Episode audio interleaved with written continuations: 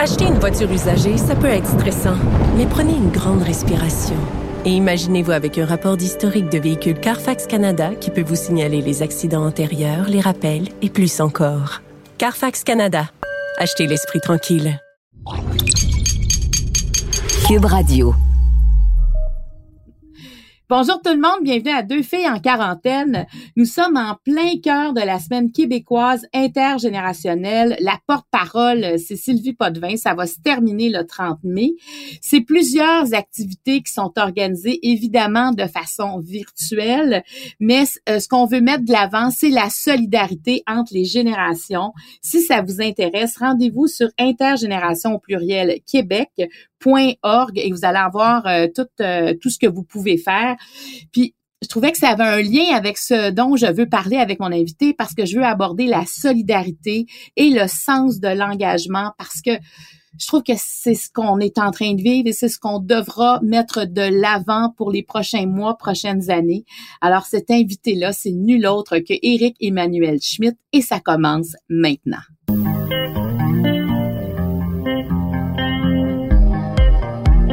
Vous accompagner pendant votre confinement, voici deux filles en quarantaine.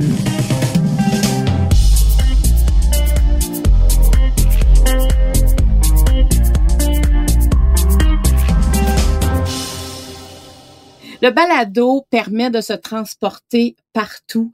Et ce matin, j'exploite ce côté-là euh, du balado parce qu'on sera en Belgique. On s'en va chez Éric Emmanuel Schmidt. Bienvenue, Éric Emmanuel. Bonjour. C'est tellement un bonheur de vous parler, euh, puis de, surtout que vous prenez le temps parce que vous êtes euh, auteur, dramaturge, philosophe, euh, vous êtes gestionnaire aussi parce que vous êtes directeur artistique du théâtre La Rive Gauche à Paris. Vous faites, je, je regardais votre site web, Éric Emmanuel. Je sais pas combien de livres vous avez publiés là, mais c'est non plus. c'est peut-être mieux comme ça. Mais c'est des dizaines. Vos livres sont traduits en 46 langues. Euh, peu de gens peuvent se vanter de ça. Moi, je veux juste vous dire d'entrée de jeu que mes enfants ont lu La part de l'autre. Les trois, ils l'ont lu ici à l'école secondaire, dans des écoles différentes, mais ça faisait partie du cursus scolaire. Et les trois n'ont même pas voulu échanger leur livre tellement que ce livre-là est devenu précieux pour eux. Alors, vous arrivez dans tous les publics avec vos livres euh, et je me demandais comment vous prenez le temps de vivre à travers tous ces moments d'écriture? Je crois que quand j'étais petit, je voulais pas avoir une vie, je voulais avoir mille vies, voire mille et une. Et, euh, je pense qu'on est tous comme ça quand on est enfant. On, on, s'imagine euh, plein d'avenirs différents. Et puis un, jour, les choses se précisent et vous vous rendez compte que euh, vous, vous n'aurez en fait qu'une seule vie et sans doute qu'une seule profession. Alors j'ai choisi la profession qui me permettrait d'avoir le plus de vie possible, c'est-à-dire écrivain. Euh, grâce à l'écriture, euh, euh j'ai pu changer d'époque, changer de sexe, changer d'âge, euh, voyager. et puis, et puis c'est vrai que comme si ça ne suffisait pas, dès qu'il y a quelque un travail à se mettre sur le dos, diriger un théâtre, faire un film, etc., je le prends aussi. Je crois que c'est tout simplement que je suis extrêmement curieux et extrêmement passionné. Je suis un ogre. J'ai faim de la vie, j'ai faim des autres, j'ai faim de découvrir les choses. Euh, et, et, donc c'est pour ça que je, je, je me lance parfois. Euh, sans réfléchir. Après, je travaille beaucoup, mais l'élan, le désir, la pulsion, chez moi, c'est la chose la plus importante. Avez-vous déjà refusé de faire quelque chose qu'on vous a offert? Oui, oui, oui, plein de choses qui ne me font, qui ne me, qui ne provoquent pas d'élan en moi, qui ne provoquent pas de désir. Mais, mais, mais quand tout d'un coup on sollicite quelque chose qui réveille euh, une ambition, une envie, euh, je, je réponds tout de suite présent. Et après j'essaye de m'arranger, j'essaye de, de plier le temps en deux, en trois, en quatre pour arriver à tout faire. Puis est-ce que l'échec vous a déjà fait peur dans la vie? Euh, l'échec m'a toujours fait peur et en même temps l'échec m'a appris, même si d'après ce que je comprends et ce qu'on me dit, j'ai pas eu beaucoup d'échecs. Non, non, mais parce que quand on se lance comme ça avec l'élan, il y en a des fois euh, le, frein va arriver rapidement parce qu'ils ont peur que ça fonctionne pas, ils ont, ils ont toutes sortes de craintes, ce qui a pas de l'air du tout à être votre cas. Ben c'est-à-dire que je pense qu'il faut, il y a un temps pour tout il y a un temps pour l'élan et il y a un temps pour la réflexion. Il y a un temps pour euh, par exemple, quand, quand j'écris un livre, et c'est ce que je conseille d'ailleurs aux, étudiants parfois auxquels je donne des, des, des, des cours d'écriture, euh, je, je, dis il faut pas faire marcher les deux hémisphères euh, du cerveau en même temps. Il euh, faut faire marcher l'hémisphère créatif, et alors là, il faut oser, il faut il faut faire un grand geste. Par exemple, on écrit son livre d'une traite, et puis une fois que cet hémisphère créatif a fonctionné, on va réveiller l'autre hémisphère, l'hémisphère critique, qui lui va mmh. analyser, va peaufiner, va reprendre, va critiquer, etc. Et, et je pense qu'il faut dissocier les deux. Si on essaye de tout faire marcher ensemble, on risque d'être inhibé. Euh, vous voyez, le risque, c'est soit de, de, de n'avoir que confiance en soi, et à ce moment-là, on peut être vaniteux et présomptueux. Donc, il faut, il faut oui, le risque, c'est d'être aussi trop critique, euh, et à ce moment-là, on devient totalement inhibé et on n'arrive plus à avancer. Moi, je fonctionne en faisant marcher alternativement euh, l'hémisphère créatif et l'hémisphère critique, euh, l'élan et le recul, mais séparément. mais vous êtes, vous êtes arrivé à trouver votre équilibre par rapport à ça. C'est ça un, équilibre qui est dans un fonctionnement alterné. ah, mais oui, mais, mais, mais c'est ce qui fait que vous êtes aussi prolifique. Oui. Hein, parce que vous osez, à un moment donné, les gens qui sont trop critiques vont toujours garder tout pour eux parce que c'est jamais assez, c'est jamais complet, c'est jamais parfait. Alors qu'à un moment donné, il faut laisser aller aussi. Oui, puis il faut, vous savez, il faut avoir confiance dans ce qui vous traverse parce que faut, faut, faut, faut, faut pas être présomptueux, il faut pas croire qu'on est à l'origine des choses. On est traversé euh, par les sentiments, on est traversé par des idées, on est traversé par les valeurs qui, qui, qui sont plus fortes que nous et qui vibrent d'une vie qui n'a rien à voir avec la nôtre. Et il faut avoir confiance dans ce qui nous traverse et se mettre au service de ce qui nous traverse. C'est ça la confiance.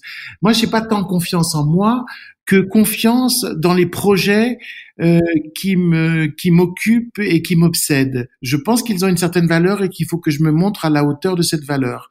Donc il y a il y a il y a, y a un élan et puis après il y a il y a quelque chose de réflexif pour se mettre au niveau. Mais mais mais voilà, il faut avoir pas confiance en soi, confiance dans euh, la valeur de ce qu'on peut faire et dans la valeur de ce qui nous traverse. Mmh, c'est intéressant, c'est intéressant, c'est ça. C'est. Mais moi, je trouve que c'est capable de demander de mettre un point, un point final ou c'est quelque chose. Ça, c'est très, c'est très très dur. C'est dur, j'imagine. Oui, parce que en même temps, c'est exactement ce que vous dites. Euh, il faut arriver au moment où, par exemple, un, texte est fini, où vous vous dites bon, ça y est, il existe par lui-même, il n'a plus besoin de moi. Ah. Mais euh, c'est difficile d'arriver à, à, ce moment-là. Euh, et on se demande toujours si c'est pas une illusion. Mais au fond, c'est vrai qu'il y a une entreprise de dépersonnalisation. Quand dans une page d'écriture, je ne me vois plus, je ne vois plus mon travail, je ne vois plus ma sueur, je ne vois plus aucune trace de moi, mais que j'ai l'impression que c'est un être vivant, organique, qui avance tout seul, c'est-à-dire qui m'a abandonné, comme un enfant qui quitte la maison, à ce moment-là, je me dis c'est fini.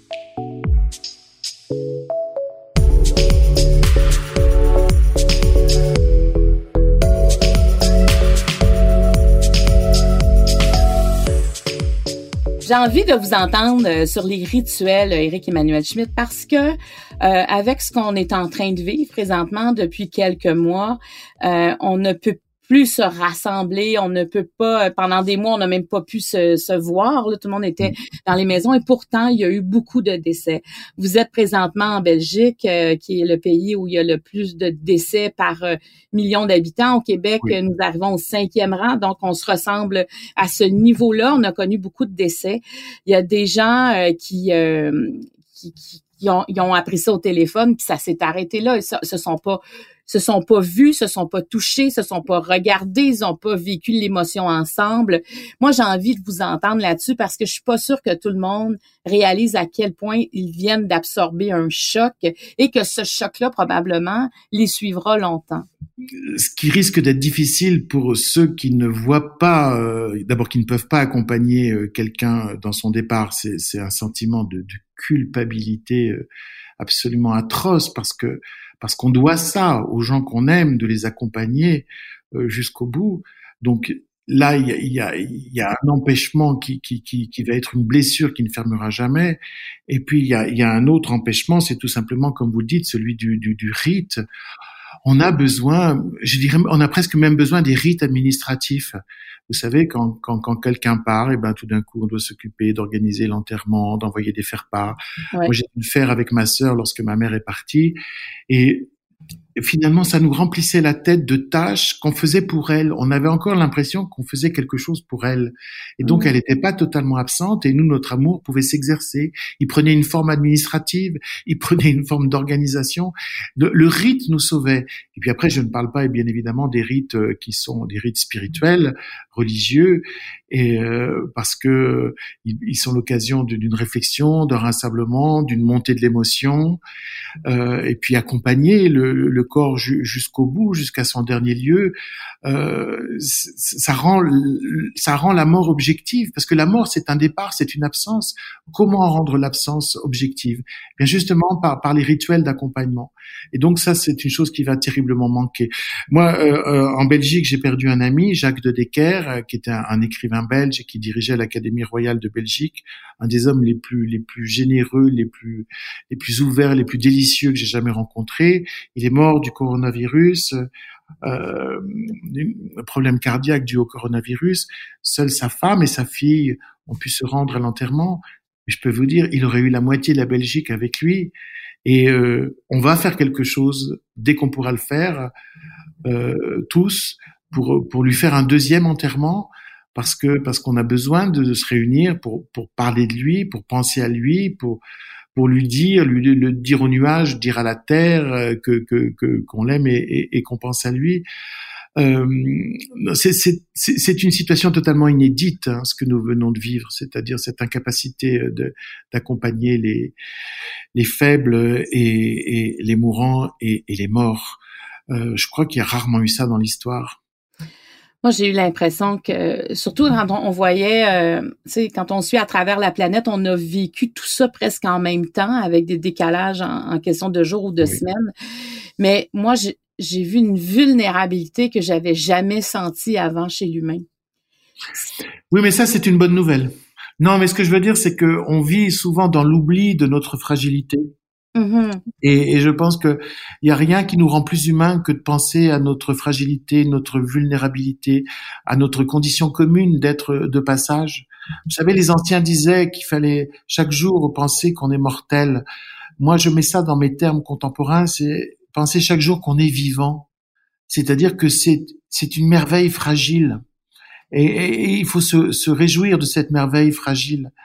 Euh, en ce moment, quand on demande à un ami, tu vas bien?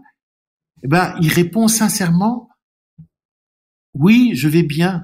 Et, c'est une très bonne nouvelle. C'est plus une formule, parce que tout d'un coup, euh, on s'est tous rendu compte qu'on pouvait se perdre. Euh, euh, donc, je, trouve que on a été ramené à notre humanité fondamentale, c'est-à-dire fragile. Et ben oui, absolument, ça, ça nous amène à, à se reconnecter sur soi-même aussi. Parce qu'il faut aller chercher des forces intérieures, je trouve. Tu sais, comme on s'est retrouvés isolés dans nos maisons. Oui, ça, c'est un défi. Hein. C'est un, un, vrai défi. Euh, euh, moi, j'avoue que j'ai vécu plusieurs phases de, de, de, de dans ce confinement. Euh, il y a la crainte du, du, du, confinement. Pendant les premiers jours du confinement, une observation accrue de ma santé et de la santé de mes proches. Puis après, quand j'ai été rassuré, une sorte d'enthousiasme et d'activité euh, euh pour moi d'écriture euh, absolument frénétique, forcenée. Et puis après, ce travail d'écriture fini, euh, la, crainte d'un retour à la normale, le, déconfinement qui fait presque plus peur que le confinement parce que finalement, on été habitué. Ouais. Euh, et puis surtout, ben, on a été renvoyé à, à chacun s'est dit où j'en suis de ma vie? Où j'en suis en âge, où j'en suis dans ma santé, où j'en suis euh, même dans mes moyens matériels, où est-ce que je vis mon confinement, où est-ce que j'en suis aussi dans ma vie amoureuse, dans ma vie amicale, dans ma vie sentimentale. Je pense qu'on a tous été contraints de, de, faire des bilans. Alors pour chacun de nous, le bilan il est contrasté. Il y a des points où le bilan est très bon et des points forcément où le bilan est moins bon. On a été contraints à un exercice de lucidité euh, à la fois cruel et bénéfique euh, dans ce confinement. Euh, c'est incroyable cette épreuve que, que, que, nous avons traversée. Mais en même temps, pour moi, euh, ce confinement, il a été, il a été une solidarité vivante. J'avais jamais ressenti la solidarité avec autant de force. Vous savez, la solidarité, c'est pas la générosité, c'est pas la gentillesse, c'est pas la bonté. La solidarité, c'est le partage de la peur et la prise de décision par rapport à cette peur que nous partageons. Et là, tout d'un coup, les hommes se sont sentis solidaires. Je, je, je, je me sauve qu'en sauvant les autres. Et si les autres se sauvent, ils me sauvent. Et, et tout d'un coup, cette conscience-là est arrivée dans nos vies. Et, ça fait du bien de voir ça, la solidarité. Moi, j'ai eu beaucoup de moments d'émotion quand je regardais. Euh, il y a eu des, euh, des grands des grands événements là euh, planétaires où on voyait des artistes d'un peu partout dans leur maison, mais contribuer au même spectacle et, et, de voir que tout le monde ensemble, on était pareil, on était comme égal, on dirait devant devant l'invisible, devant la COVID-19. Euh, moi, ça me faisait pleurer, ça me faisait chaud au cœur. J'avais l'impression de faire partie euh, d'une grande communauté à ce moment-là. C'est vrai. Une communauté de fragilité. oui, oui, ben on s'est retrouvés à, à l'intérieur de ça. Et vous, vous avez eu 60 ans euh, dans cette période euh, où on ne peut pas, on n'a pas vraiment célébré. J'imagine que parce que c'est quand même un rituel de passage important aussi. Ah les âges. Euh, c'est aussi un moment où on s'arrête pour dire à quelqu'un aujourd'hui c'est ta journée. Voici voici ce que j'ai envie de te dire. Je t'aime, je, je te célèbre. Pour moi c'est important un anniversaire. Puis pour moi l'âge on mérite chacune de ces années parce qu'elles font partie de qui on est. Et là, qu'est-ce que vous avez fait, vous, pour vos 60 ans? Eh ben, j'ai toujours pas 60 ans. OK, vous avez sauté une année? voilà, ça sera l'année prochaine. OK, donc ça, c'est un côté positif, ça donne une année de bonus. Voilà, j'ai toujours 59 ans, puisqu'on m'a pas fêté mes 60 ans. Mais, mais, mais est-ce que vous êtes d'accord avec moi qu'il faut souligner ces rites de passage-là? Bien sûr, bien sûr. En plus, moi, je, je devais les fêter au Liban, euh, puisque c'est un pays que j'adore. Euh, je crois qu'avec euh, le, le, avec le Québec, c'est vraiment un de mes pays, et l'Italie, c'est vraiment un de mes pays préférés. Et je devais le fêter là-bas avec mes amis libanais, avec en plus ces Libanais qui, vous savez, vivent sur un volcan, quoi. Ils dansent sur un volcan, puisque c'est un pays qui est toujours continuellement au bord du gouffre, au bord de l'abîme, mais où les gens sont joyeux, déterminés, dynamiques. Donc, je trouvais que c'était merveilleux d'avoir 60 ans là-bas. Je devais jouer un de mes spectacles là-bas toute la semaine à Beyrouth. Ah, vraiment, je, je me réjouissais. Et ben, ça se fait pas. Alors, on le fera l'année prochaine. Donc, j'ai 59 ans pendant deux ans. Bon, ben ça, c'est un, côté positif de la chose.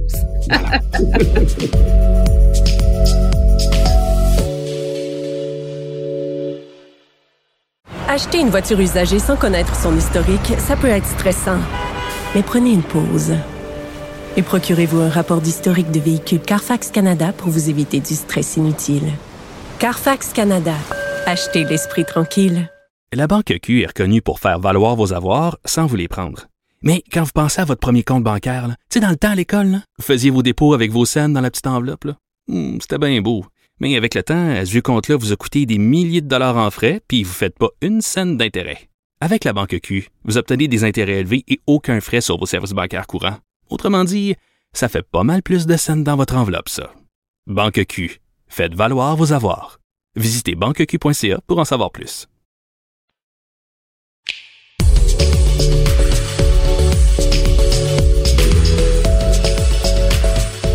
Euh, j'ai envie de, de, vous parler de votre côté optimiste parce que euh, dans, dans, plusieurs entrevues, vous avez mentionné que vous aviez ce côté-là qui était synonyme de, de courage, d'intelligence et d'engagement.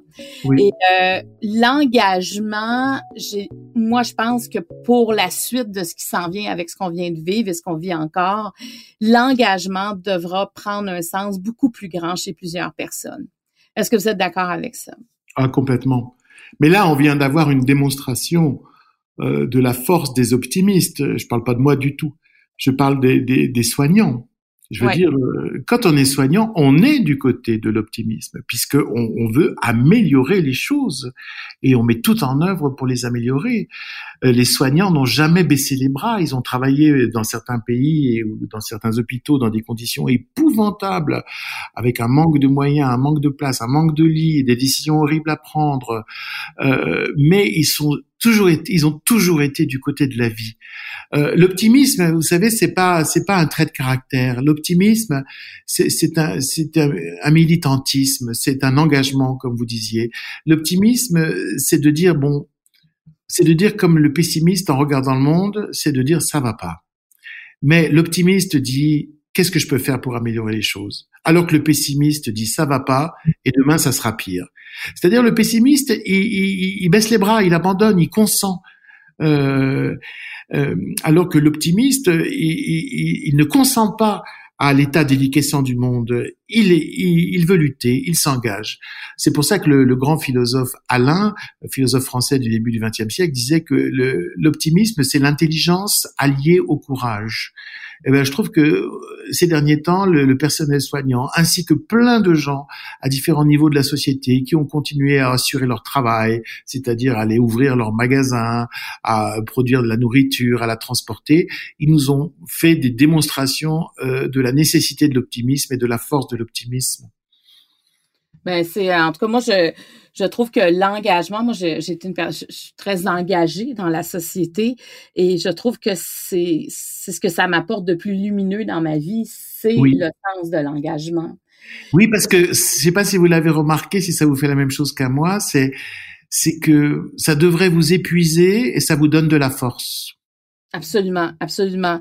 Puis ça me donne la force. Euh, puis euh, ici, il y, a un, il y, a un, humoriste très connu, Yvon Deschamps, qui euh, s'est beaucoup, beaucoup impliqué euh, dans la société, entre autres pour euh, la maison Le Chaînon, qui est une maison pour les femmes en difficulté, où il, il, faisait des grandes campagnes de financement chaque année, tout ça. Puis il disait, il faut le faire pour soi en premier, l'implication. Après, c'est pour les autres. Mais puis ça, ça m'avait marqué quand il a dit, faut pas le faire pour les autres. Puis c'est vrai que quand on le fait pour soi, on devient encore plus généreux, on dirait, hein, parce que ça donne, ça a un sens ce qu'on fait et on, s'arrange pour avoir le temps aussi de le faire. Oui, on, se grandit, on se renforce.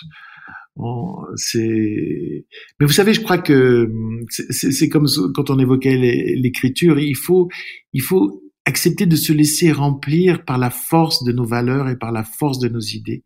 C'est pas nous qui rendons nos valeurs et nos idées fortes, c'est elles qui nous rendent fortes nous rendent forts. Je comprends, je comprends.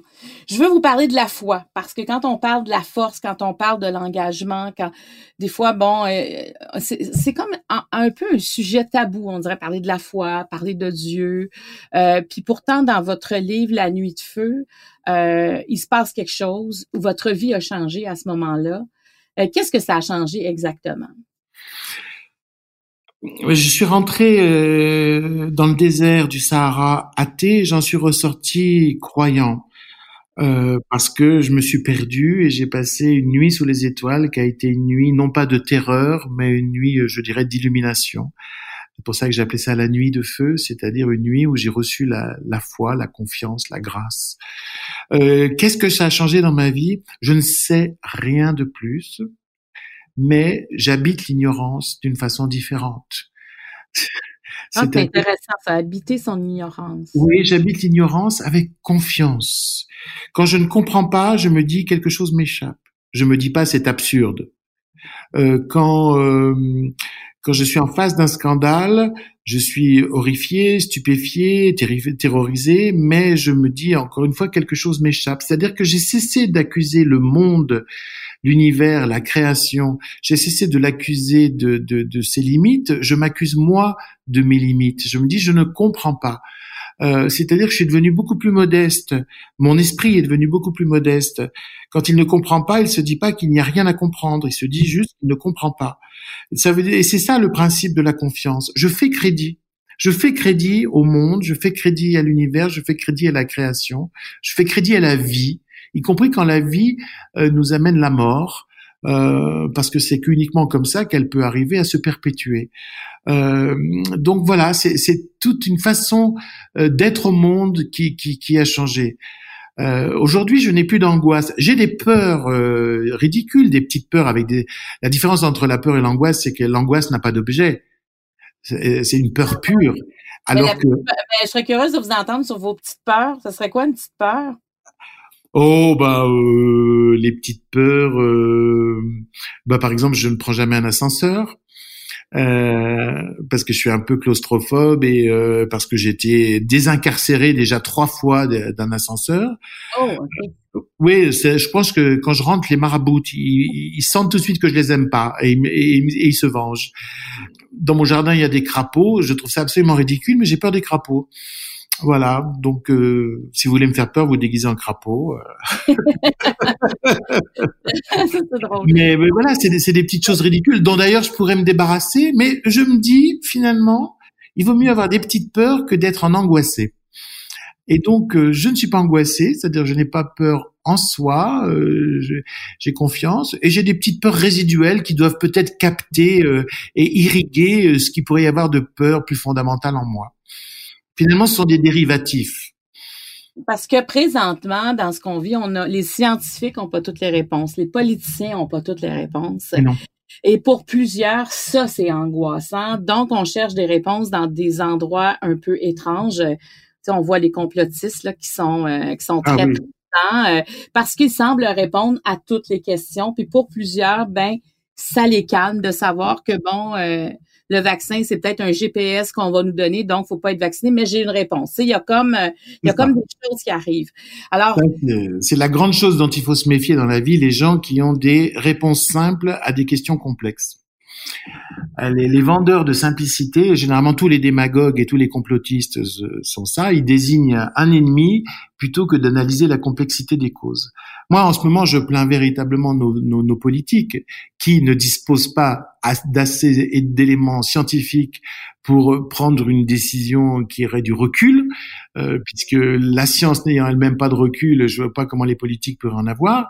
Et il nous montre bien ce qu'est la politique, euh, c'est-à-dire la politique, c'est l'art de gérer des conflits.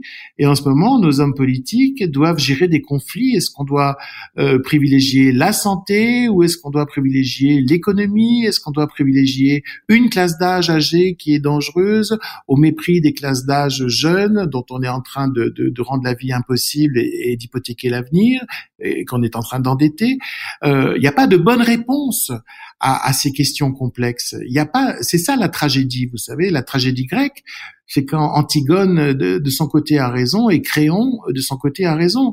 Euh, il y, a, y, a, y, a, y a pas de bonne réponse, il y a une tentative d'essayer d'équilibrer les forces en n'étant jamais sûr d'être juste. C'est crucifiant d'être d'être un homme politique dans, dans, dans la situation euh, d'aujourd'hui. À part évidemment les crétins qui euh, ont toutes les solutions. Alors, qu'est-ce qu'on peut dire aux gens qui angoissent présentement pour essayer de calmer ça, même si on n'a pas toutes les réponses? On, pour calmer l'angoisse, il faut pas penser qu'il faut se précipiter sur la première pseudo-certitude. Pour calmer l'angoisse, il faut accepter à vivre, de vivre dans l'incertitude. Il faut accepter de, vivre euh, en sachant que on n'aura pas de réponse définitive sur tel ou tel point. Il faut accepter une forme d'ignorance fondamentale.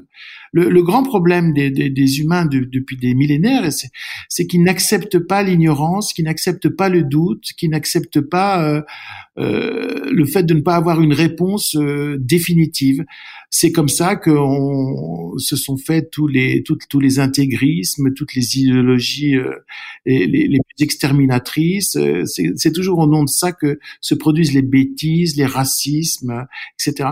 Il faut apprivoiser l'incertitude. Il faut accepter euh, de savoir que oh, on est toujours en train d'avancer sans être certain d'avoir pris les bonnes décisions ou d'avoir même des gouvernants qui ont pris les bonnes décisions. Euh, vous voyez, euh, on se guérira pas de l'incertitude, alors autant l'apprivoiser.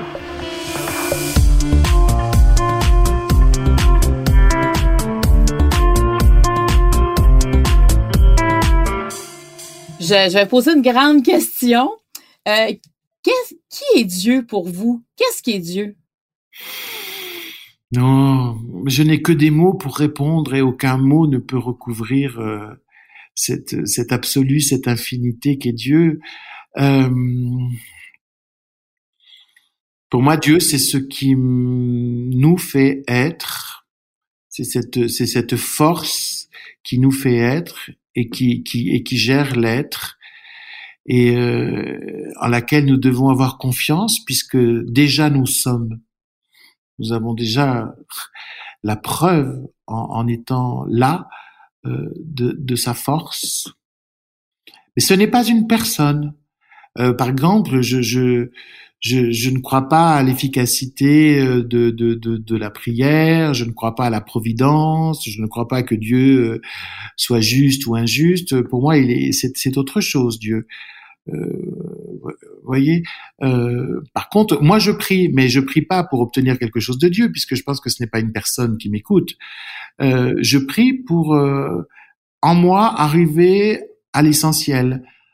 Je prie souvent pour en moi me débarrasser de moi, parce que souvent la prière commence par une demande et finit par un remerciement. Et donc, quand je prie, c'est parce que j'ai mal, parce que je, je, souhaite quelque chose pour quelqu'un, je souhaite la résolution de d'un problème, etc. Et je commence par demander ça, puis j'avance dans, dans ma dans ma prière et dans ma méditation, et, et je finis par, euh, par par trouver euh, une forme de paix, d'acceptation, et même pire de, de remerciement.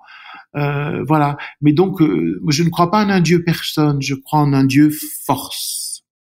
Absolument. Mais c'est ce qui fait, j'imagine, que vous ne vous sentez jamais seul? Oui, c'est vrai.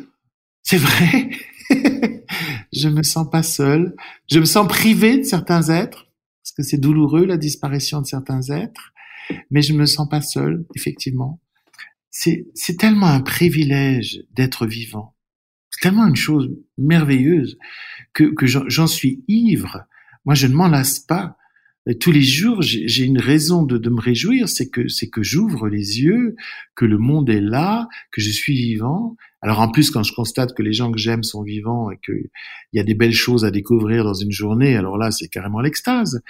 Mais, mais, mais le simple fait euh, d'entendre, euh, enfin, de, de, de, de, repérer mon souffle le matin et d'ouvrir les yeux, je, je me dis quel privilège. C'est pas de l'angoisse en disant ah un jour de plus. Non, c'est, une extase. En plus d'avoir le privilège d'avoir 59 ans pendant deux ans. Ouais. C'était vraiment un plaisir, Eric Manuel Schmitt. Puis j'ai envie de dire aux auditeurs, si vous avez des questions, si vous avez des commentaires suite à cette superbe discussion, vous pouvez nous écrire à studio à commercial cube.radio ou encore un message privé sur ma page fan Facebook. C'était vraiment un plaisir euh, de vous parler. Votre voix, d'ailleurs, me, me calme. C'est ce qui est très positif. Et, ah ben euh, votre voix me rend dynamique. Je trouve que c'est une voix qui est pleine de vie, pleine de force. Ah, ben, hein, c'est un beau complément. Et euh, on retient là qu'il faut s'engager, qu'il faut être solidaire, parce qu'il faut être optimiste pour euh, pour demain, hein, pour ce qui ce qu'on a encore à vivre avec ce qui, ce qui est en train de se passer. Puis il y a des grandes leçons à retenir de ce qu'on vit. Oui, on a un devoir d'optimisme, tout à fait. Ah, quelle belle conclusion. Merci beaucoup, Eric Emmanuel Schmidt. Merci. Au revoir.